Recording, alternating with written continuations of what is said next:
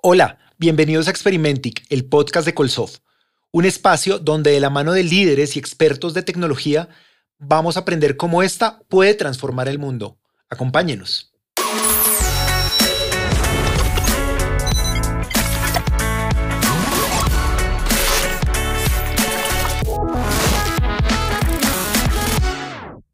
Nuestro invitado de hoy es un emprendedor, educador y conferencista colombiano para nuestro orgullo colombiano, dedicado a crear y apoyar organizaciones que lideran cambios en el mundo.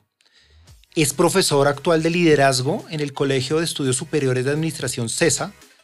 Es editor general de Cumbre, una plataforma estratégica eh, de contenidos especializados en liderazgo empresarial. También es cofundador de Protalento, una empresa que impulsa y financia carreras en tecnologías para personas en Latinoamérica, actualmente en Colombia y México y muy pronto en Honduras.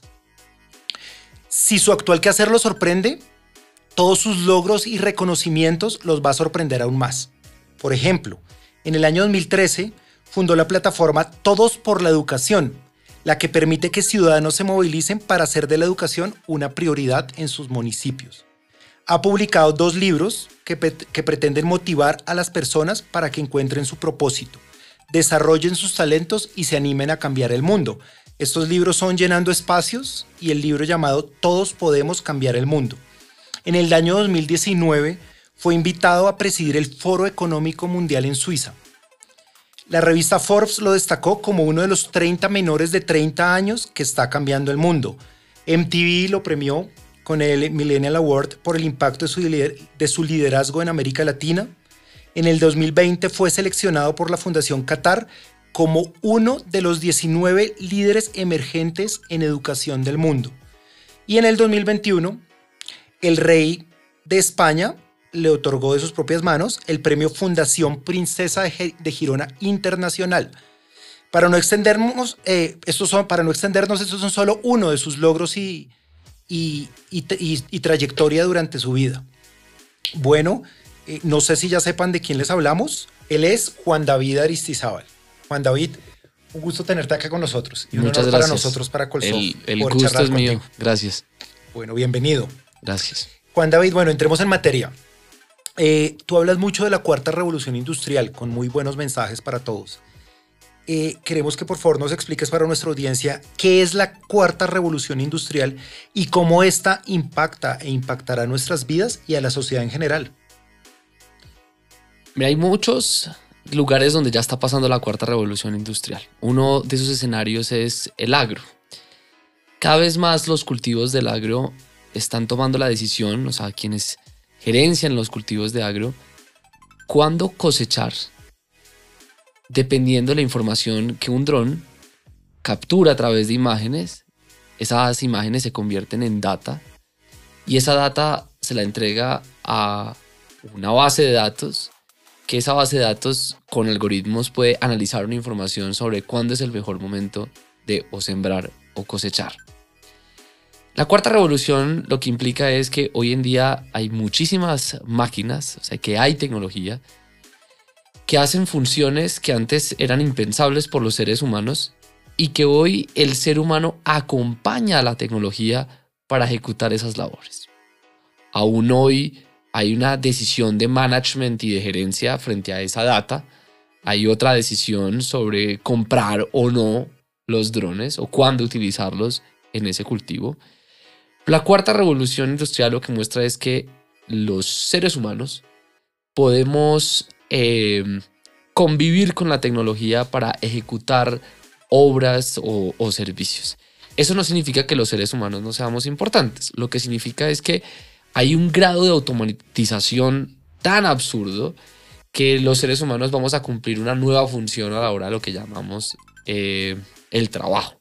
Eh, y ahí es donde se vuelve tan interesante lo que le está pasando a la humanidad porque es como las habilidades de pensamiento creativo, eh, pensamiento crítico se vuelven supremamente relevantes para poder utilizar la tecnología. Y cuando hablamos de, hablamos de tecnología estamos hablando de hardware o de software para la toma de decisiones. De acuerdo. Y estas habilidades que tú dices, supongo que son como habilidades blandas, lo que llaman habilidades blandas, entre otras cosas. Eh, habilidades blandas, eh, eh, inteligencia emocional, pensamiento crítico, capacidad de creatividad, innovación. ¿Te refieres a estas habilidades? Yo creo que es una combinación de todo tipo de habilidades, porque mm, manejar un dron, en el caso de, de agricultura como lo estábamos mirando ahorita, eh, o el análisis de bases de datos, pues implican un componente de habilidades técnicas fuertes e importantes. Pero también implican unas eh, no cognitivas a la hora de trabajar con otras personas o de interactuar con otras personas y entonces también las socioemocionales se vuelven supremamente relevantes, pero no son las únicas necesarias. También están las de idioma. Eh, hoy es más relevante aprender a hablar inglés y escribir en inglés y entender el software que existe en inglés para poder interactuar con la máquina. Entonces, yo creo que no es solamente las técnicas, no es solamente las socioemocionales y no es solamente el idioma, sino es la combinación de unas habilidades que nos obligan a interactuar de manera distinta con el hardware o con el software. Ok, ¿y esto cómo impactará? Y está impactando pues la, la educación. La educación me refiero a las carreras, de pronto serán las mismas carreras, técnicas o profesionales los mismos estudios o las carreras actuales tendrán que modificar sus pensum? ¿Cómo lo ves tú? ¿Cómo, cómo todo este ámbito educativo se verá impactado? Lo que está pasando en educación es, es supremamente disruptivo. Eh, ¿Por qué es tan disruptivo? Por varias razones. Porque la primera, digamos, en el, en el contexto de América Latina, solo el 50% de las personas que se gradúan del colegio van a la educación superior. Y cuando hablo de la educación superior hablo de, la técnica, eh, o de la profesional.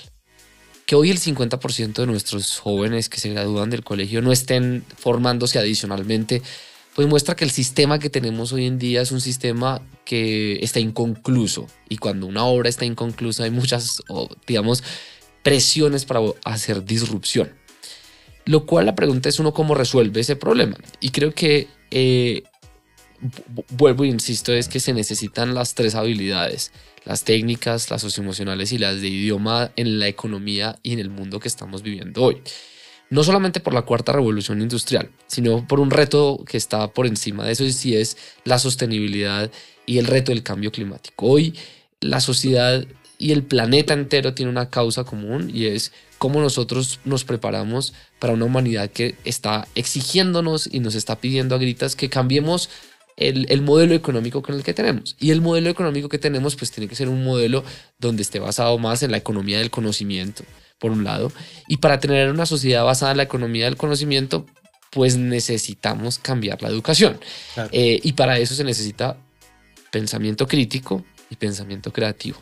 Pensamiento crítico en qué sentido? En que hay que preguntarnos cuál es el problema que queremos resolver y cómo lo queremos resolver. Y estos son desde las industrias de la salud hasta derecho, absolutamente todo es cuál es el problema que queremos resolver. Pero adicional el pensamiento creativo tiene que ver mucho en cómo lo podemos resolver. Y para eso se necesita una disrupción con precisión. Y una disrupción con precisión es que hay que combinar un montón de habilidades que le ayuden, nos ayuden a resolver los problemas que tenemos con la humanidad. No son solamente técnicos los problemas que tenemos, tenemos unos problemas de cambios de hábitos. Y ahí es donde empieza la educación a tener que ser respuesta para eso. Eso significa programas más cortos en algunos casos, programas desde mayor profundidad en algunos casos, programas que nos permitan ir al sector privado, al sector real, ir y volver a la academia, lo que se llama eh, la formación dual. Pero creo que no es una solución única en educación. Lo que hay es, hoy tenemos un problema y un reto superior y es que para que podamos tener una economía basada en la economía del conocimiento, tenemos que tener la sociedad y los individuos con esas habilidades y con las empresas de ese tipo. Entonces, em, hay, algo que es muy interesante y es pues esto de habilidades verdes o para los trabajos verdes pues implican unas habilidades, pero no es el único problema que vamos a tener. Eh, en el caso de, América Latina tenemos unos retos de confianza en la democracia, entonces también pues el arte a través de NFTs o de formas digitales de explorar el arte se vuelven supremamente. Entonces creo que hoy lo que sí o sí es necesario es preguntarnos cómo no, tenemos una sociedad basada en el conocimiento y qué habilidades podríamos tener para eso. ¿Cómo nos formamos? Pues ahí tiene que haber distintas ofertas educativas para las personas. De acuerdo. Y esto también impactará, supongo que a las empresas, ¿no? Es decir, las empresas con todo este tema, estas pues, tendencias o esto que está ocurriendo, eh, los líderes tienen también que formarse de una forma diferente, específica, y también pedirán otros nuevos roles o necesitarán y demandarán nuevos roles, ¿no es cierto? Mira, yo creo que la función principal de las empresas es volverse cada vez empresas sostenibles. No, no, volvamos al reto. Si el reto es tener una sociedad basada en el conocimiento, las empresas tienen que vivir en torno a volverse un, eso. Y eso significa entender que eh, dentro de ese, digamos, causa planetaria, de que el planeta siga, hemos dicho, que la humanidad siga existiendo, las empresas tienen que hacer cosas absolutamente distintas. Y para eso, pues, la gente tiene que tener nuevas habilidades, los gestores y la administración tienen que tener otro tipo de habilidades, eh, que, que sin duda nos sirven muchísimas cosas del pasado, de, habilidades del pasado, pero hay otras en las que nos, tocan, nos toca aprender sí o sí cosas nuevas. Eh, cosas nuevas o habilidades cada vez más importantes. Por ejemplo, la prospectiva es una habilidad supremamente importante hoy para los líderes. ¿Qué significa prospectiva? Es entender las señales que nos van a cambiar el negocio para siempre y esas señales de prospectiva pues antes, digamos que eso eran unos insights por allá de alguien que venía con, el equipo de mercadeo que venía con insights. Hoy yo creo que eh, cualquier equipo de desarrollo de negocios o de producto de, una compañía debe tener formación en prospectiva. ¿Qué significa prospectiva? Ver, tener la capacidad de ver muchísimo más. Visualizar, pues, entendiendo las señales del presente. Entonces, el metaverso, cómo afecta mi negocio o cómo los sensores pueden afectar mi negocio. Como que hay que estar teniendo los sentidos en lo que está pasando, de la habilidad de prospectiva. La, segunda, yo creo que tiene que ver con mm, la adaptabilidad. ¿Y, ¿Y qué significa la adaptabilidad? Es poder uno resistir la complejidad en la que está viviendo el mundo y poderla atravesar sin que eso genere un estrés emocional innecesario en uno y en los equipos, pero que, que, pero que tampoco implique una parálisis a la hora de ejecutar. Entonces la adaptabilidad implica agilidad, movimiento y capacidad de hacerlo. Y eh, el tercero tiene que ver con habilidades del management general. En el caso de Colombia, cuando uno mira los índices de productividad global el, del año pasado a este, donde bajamos, fue en administración. Eh, porque administrar eh, es la combinación de un arte y una ciencia. Y creo que hay muchas veces personas que, digamos, tienen mucha experiencia haciendo cosas, pero no se han formado en herramientas de la administración ejemplo, metodologías ágiles o eh, herramientas que puedan servir para la gestión. Entonces, hay que... Son, son varias habilidades, pero yo creo que las empresas hoy, si quieren pensar en seguir existiendo en el futuro, primer mindset es sostenibilidad. O sea, yo quiero estar, yo quiero seguir existiendo y eso es una pregunta de la sostenibilidad. Y a partir de ahí es, pues, cuáles son las habilidades que requiere mi equipo para que nosotros existamos en los próximos 5 o 10 años. Por eso es tan importante la prospectiva, ver el futuro, ver las señales del presente, adaptarnos al cambio y tercero, tener capacidad gerencial para poder afrontar los retos que tienen las organizaciones hoy. Importantísimo. Y pasándonos, Juan David, un poco más al tema de ya de tecnología, es decir, de las áreas de tecnología.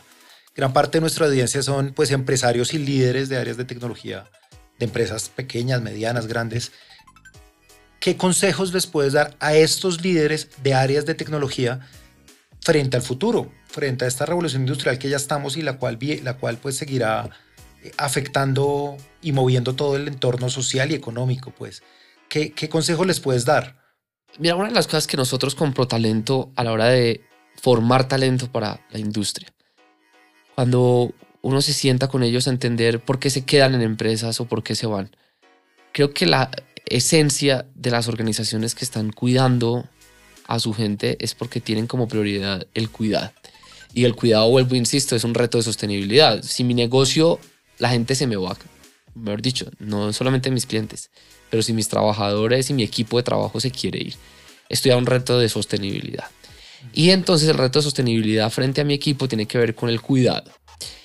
Eh, en el mundo, según Gallup, solo el 21% de la gente se siente enganchada o contenta con su trabajo. Es decir, que mayoritariamente la gente no quiere ir a trabajar, no se siente contenta, no se siente satisfecha. Pero cuando uno le hace doble clic a la encuesta de Gallup de por qué es que la gente no se quiere quedar en las empresas o por qué es que la gente no se siente enganchada, eh, empieza a encontrar soluciones que creo que deberían ser parte de estas como ideas para las personas que dirigen equipos en tecnología. El primero es que la primera razón por la que la gente se quiere ir de una organización es porque no tiene el equipo necesario para hacer su trabajo. Eh, y a veces eso lo parece obvio. refieres las herramientas? Las herramientas físicas para hacer su trabajo. Desde que tienen Windows 95 o no tienen una buena silla para trabajar. Y lo segundo es que eh, no tienen claridad sobre los objetivos de su trabajo. La mayoría de las personas, cuando uno habla con ellas en las empresas en Colombia, ¿usted a qué se dedica? Y le contestan, yo me dedico a, a resolver chicharrones. y todo el mundo pareciera que viviera en una fritanguería. Todos vivimos en una fritanguería. Usted hace chicharrón, yo que hago otro chicharrón. Pero realmente eso tiene un impacto en el cuidado de la gente y es que si la gente no tiene claridad de cuáles son sus objetivos, cómo me mido, qué impacto tiene. Y el tercer elemento importante de esta misma encuesta de Gallup es que las personas se sientan importantes o reconocidas por su jefe o su líder. La pregunta es como, en los últimos siete días recibí, yo un elogio, un reconocimiento de mi jefe. Y si tú miras estas tres preguntas, no tienen nada que ver con salario económico, tienen que ver con tener una política del cuidado de mi equipo y de la gente. Que las tres son posibles, digamos, son, se pueden resolver con muy buen management, eh, con estrategias de, de cultura. Por eso volvemos al anterior. Yo creo que hoy los líderes de las organizaciones necesitamos tener tres habilidades fundamentales y es mayor perspectiva, tenemos que ver de mejor manera, tenemos que sabernos adaptar. Y la tercera, tenemos que ser buenos managers, es decir, tenemos que ser buenos para la gerencia. Juan David, en la, en la presentación de inicio mencioné que tú eres cofundador de Protalento. Cuéntanos por favor qué es Protalento y cuál es el propósito de esta organización. Mira, en el año 2020, en la mitad de la pandemia, pasaron dos circunstancias que fueron la mejor oportunidad para el nacimiento de ProTalent. Por un lado, empresas buscando talento digital, desarrolladores web, full stack, científicos de datos, eh, diseñadores UX, UI, que no encontraban. No había suficiente gente. Pero en el otro lado, universidades, colegios viendo que jóvenes desertaban porque las personas necesitaban eh, conseguir ayudar en su casa para llevar dinero y poder tener comida. Y nosotros, eh, junto a la Bolsa de Valores de Colombia y con distintas compañías, dijimos, ¿por qué no juntamos estos dos mundos? Y ProTalento es una plataforma donde las personas encuentran algo que es fundamental y es formación para que puedan volverse empleables en menos de siete meses en estos campos. Entonces, nosotros creamos rutas formativas con empresas que están demandando el talento y a las personas les decimos, venga, fórmese con nosotros, que aquí hay empresas que están esperándolo a usted cuando usted ya tenga esas habilidades. Y es formación, pues, integral en que están las habilidades socioemocionales, la formación técnica y la formación en inglés, donde hoy, pues, eh, las personas cuando uno mira, digamos, del 2020, cuando nosotros nacimos, es que lo más interesante es poder darse cuenta que el potencial que tiene Colombia para volverse un exportador de servicios de este tipo. Eh, y para eso se necesita, ante todo, una mentalidad eh, de las empresas que crean en talento diverso y distinto, que no venga de los mismos lugares. Se necesita que las personas que quieren formarse, pues confíen que un proceso de formación corto en habilidades. Seis, siete meses. Entre máximo, máximo ocho meses, eh, tengan esas habilidades. Entonces, pues ha sido un proceso interesantísimo. Hoy en día estamos trabajando con 200 empresas, vamos a terminar el año 2022 con mil talentos. 94% eh, ya están empleados en empresas aliadas. Entonces, creo que se ha hecho por lograr trabajar de la mano de las empresas para que esto suceda. Que si una empresa quiere pues acceder a esto, acceder a Protalento para poder contar con recurso capacitado en estas temáticas, ¿qué, debe hacer? Lo mismo las personas, si alguien quiere acceder sí, o sea, si, alguien quiere conocer lo que estamos haciendo, página protalento.com o me pueden buscar a mí en LinkedIn y ahí es muy fácil encontrarnos. Genial. ¿Y las empresas? De igual forma. De igual forma, sí, de igual forma. Bueno, ¿y qué viene eh, en los próximos años para Protalento? Y en este año, ahorita me decías que van a abrir en Centroamérica. Vamos a abrir en Centroamérica. Mira, nosotros tenemos oficina en México y en Colombia. Eh, nosotros vamos a abrir en Honduras eh, otra, otro equipo en Honduras porque talento con interés en esta industria y en todas partes, creo que el, el, el desarrollo de habilidades digitales es un pasaporte para la economía del siglo XXI, un pasaporte para la cuarta revolución industrial. Eh, no es el único pasaporte, pero es un pasaporte y creo que tiene una posibilidad de mm, ayudar a dinamizar el desarrollo económico. Pero pues necesitamos también empresas, eh, necesitamos más talento, entonces se vuelve un círculo virtuoso, más talento, pero también necesitamos que haya en, el, en, en América Latina y en Colombia personas que sigan creando más empresas y compañías que necesiten talento digital. Y algunas carreras, ¿se llama carrera técnica? Sí, son formaciones. Formación técnica. Es, una formación en, en, habilidades, digamos que tienen, dependiendo, tenemos desarrollo web full stack, científico de datos, analista de datos. Eh, cada uno pues tiene como un doble clic en cuáles son esas habilidades. Claro. ¿Y han pensado en otras de pronto que tú veas, ustedes vean hacia el futuro que, que vayan a incluir? hay, hay, digamos, hay mucho interés en este momento de empresas por talento eh, en Salesforce, integradores para implementación de, de, CRM o de plataformas como Salesforce. Para nosotros lo que es relevante e importante es que tengamos empresas aliadas detrás que estén dispuestas a acompañar y a ser parte del proceso formativo durante los nueve meses y que estén esperando a la gente. Claro, bueno, genial. Bueno, cambiando un poco de tema, eh, tú ahorita nombrabas la pandemia, que en el 2020 pues como que pudiste identificar como, como esa necesidad o ese problema pues que había y sobre el cual se está trabajando con Protalento. ¿Cómo crees que impactó la, pandemia el tema de la educación en el mundo y en Colombia? ¿Y qué aprendizajes crees que nos dejó puntualmente en Colombia en ese aspecto? yo, creo que la, digamos, te, lo, te lo digo por mi experiencia. Cada vez la, pregunta que yo me hago cuando con, mi formación es, ¿esto para qué me va a servir? Y creo que la gente cada vez más, los adultos, los niños, los jóvenes, son más conscientes que la educación tiene un propósito. Conozco mucha gente que le dio mucha pereza estudiar. Porque, ¿qué pasaba? No entendían el para qué. Y el segundo, pues la metodología no ayudaba muchísimo. ¿Te refieres a virtual? No, física incluso. La gente decía que volvió, ya hemos vuelto a lo físico. Y dicen, ¿pero para qué físico? ¿Para qué? Entonces, yo creo que lo que sucedió en educación es que evidenció lo primero y es que la educación tiene que tener un propósito. ¿Para quién? Para ti. Nadie te tiene que decir esto, o sea, uno tiene que escoger cuál es el propósito de la educación.